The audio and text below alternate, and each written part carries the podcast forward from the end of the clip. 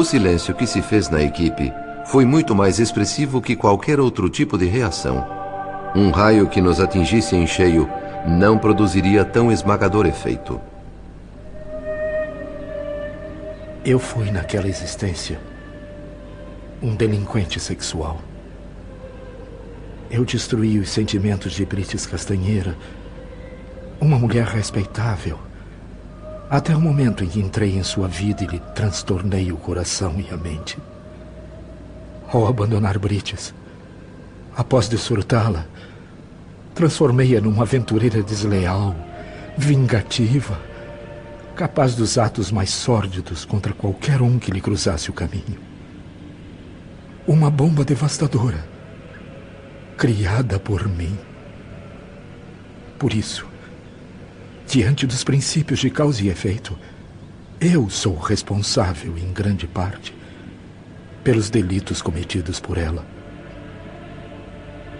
Mas a providência divina não abandona os que buscam esclarecer o próprio espírito. As leis do eterno equilíbrio sempre se fazem cumprir no tribunal da nossa consciência. Eu decidi reencontrar a harmonia perdida, renascendo mais uma vez na Terra. Eu peço a vocês, meus queridos irmãos, todo o seu apoio fraterno. Eu quero reencarnar como neto de Márcia Nogueira. Eu serei uma criança dedicada, companheira, na velhice física daquela que na vida anterior foi Brites Castanheira, tão infelicitada por mim. Eu espero ter forças para compensar com muito amor todo o mal que eu fiz. Eu darei meu coração e a minha vida a ela. Algum tempo depois do renascimento de Marita, eu desejo voltar ao mundo como seu irmão, filho de Marina e Gilberto. E que Deus conceda a Márcia um bom resto de tempo na presente existência, para que eu tenha a oportunidade de fazer dela uma avó feliz.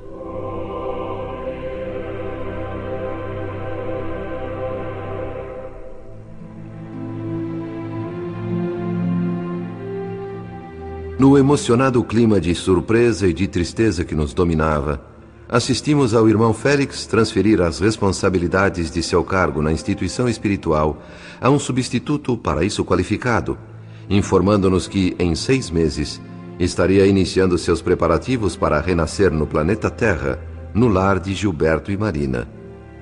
Diante de tal grandeza de caráter, fiquei sem saber se amava o benfeitor como pai ou como irmão.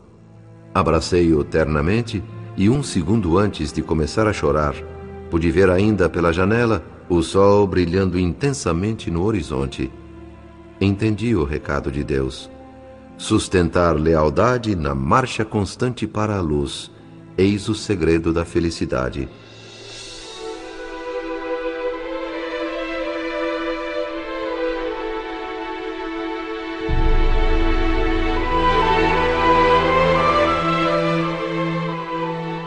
Não menos comovedor foi o momento da despedida oficial. No grande auditório, silenciosa, reverente e banhada em lágrimas, uma multidão de espíritos enfermos do Almas Irmãs homenageava o benfeitor que tanto os amava. Enfraquecidos, trazendo flores nas mãos trêmulas, eram eles a vanguarda de saudade e sofrimento naquela assembleia. A saudação à chegada do irmão Félix foi feita em forma de música por 500 vozes infantis.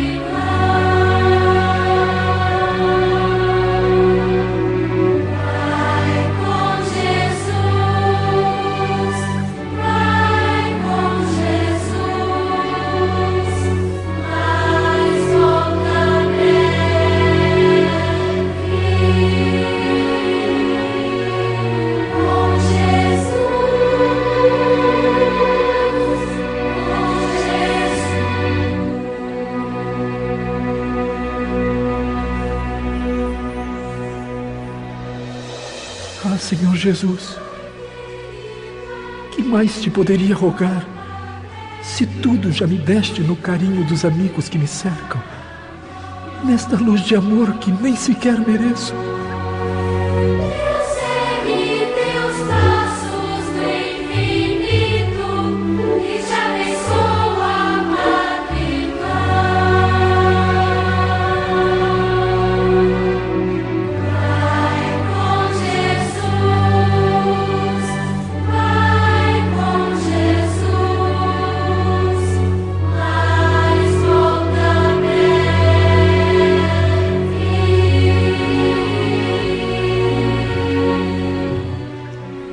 Novas realizações me chamam na terra. Que eu seja digno de tanto devotamento e confiança. Eu vos agradeço, Senhor, pela alternativa de tomar novo corpo no plano físico para resgatar antigos débitos contraídos e curar velhas chagas interiores que carrego em razão de minhas transgressões. Aos amigos de sempre, eu peço que me ajudem com sua benevolência, para que eu não resvale em novas quedas.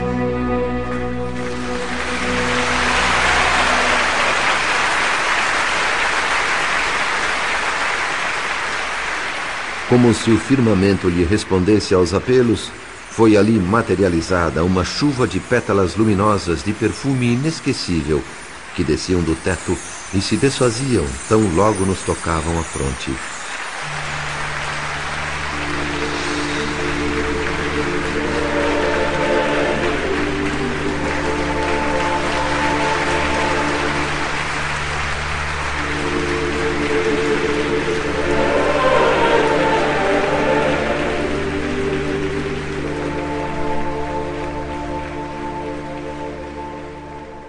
Quatro anos depois, eu visitei novamente a Terra, o Rio de Janeiro.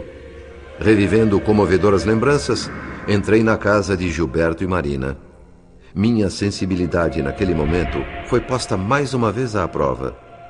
Marita reencarnara como menininha bonita e chorona, mantendo o mesmo nome. O nosso querido irmão Félix chamava-se agora Sérgio e, apesar de só ter quatro anos, já demonstrava serenidade e lucidez nos pensamentos e nas palavras.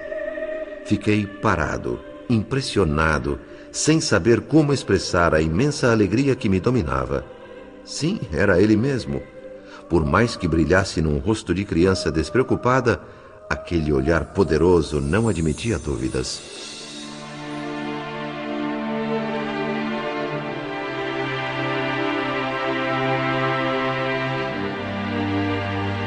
Os outros personagens continuaram seus papéis, seja no mundo espiritual ou ainda presos à vida material na Terra.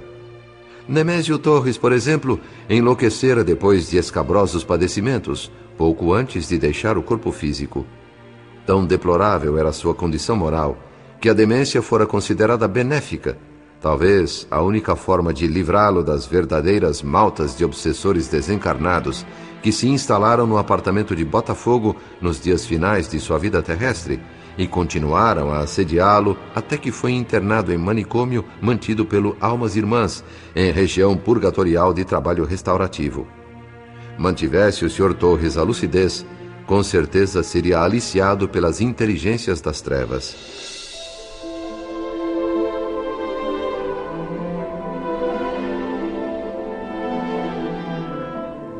Dona Márcia, apesar de enferma, bebia e jogava descontroladamente. Uma mulher amarga, arredia, claudicante no seu caminhar pela vida, indagava-se de alma inquieta se teria valido a pena existir para alcançar a velhice em tamanha solidão. Marina e Gilberto empenhavam-se em reaproximá-la deles, mas sem sucesso. Na época de minha visita, uma promissora estratégia iria ser testada pelo casal frequentadora assídua da praia de Copacabana. A viúva de Cláudio Nogueira não teve como resistir, naquela ensolarada manhã de domingo, ao apelo do próprio coração. Por mais endurecida e descrente de tudo que se tivesse tornado por sua desatinada existência, como não chorar ao ver pela primeira vez duas criaturinhas tão lindas, correndo pela areia com os bracinhos abertos na direção dela e gritando: Vovó, vovó, vovozinha. Maquinalmente, seus braços também se estenderam para acolher junto ao peito os dois pequenos pássaros de luz que pareciam ter descido do céu para trazer de volta uma alegria há muito tempo desaparecida. E como avezinhas, pousaram suavemente e descansaram os coraçõezinhos descompassados, ofegantes pela corrida, no abraço de uma avó que desconhecia ainda a suprema felicidade de ser avó. Não houve mecha de cabelos grisalhos, nem ruga naquele rosto cansado que escapasse às mãozinhas carinhosas de Sérgio e Marita. Como resposta, Dona Márcia os cobriu de beijos. Filhinho, como é mesmo aquela prece que você queria fazer para a vovozinha? Amado Jesus, nós pedimos ao Senhor que faça a vovozinha vir morar com a gente.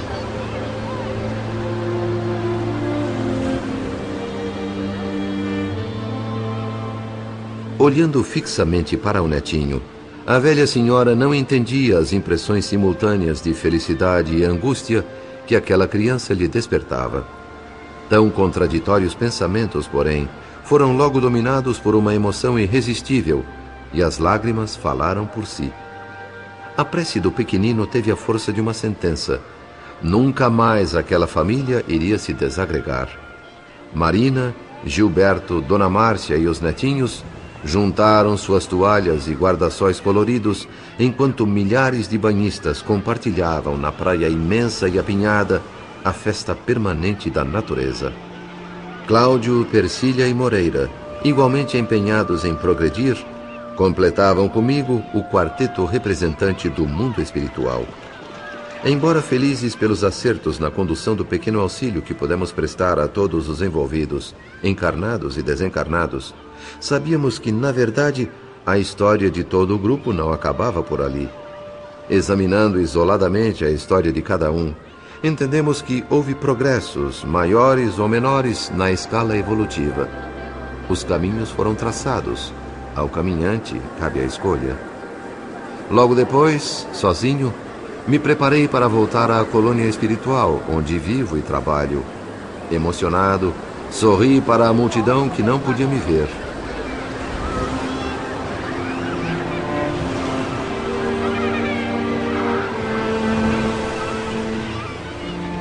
E segundos antes que o mar apagasse para sempre os rastros na areia, beijei o lugar onde haviam pisado duas almas em reencontro.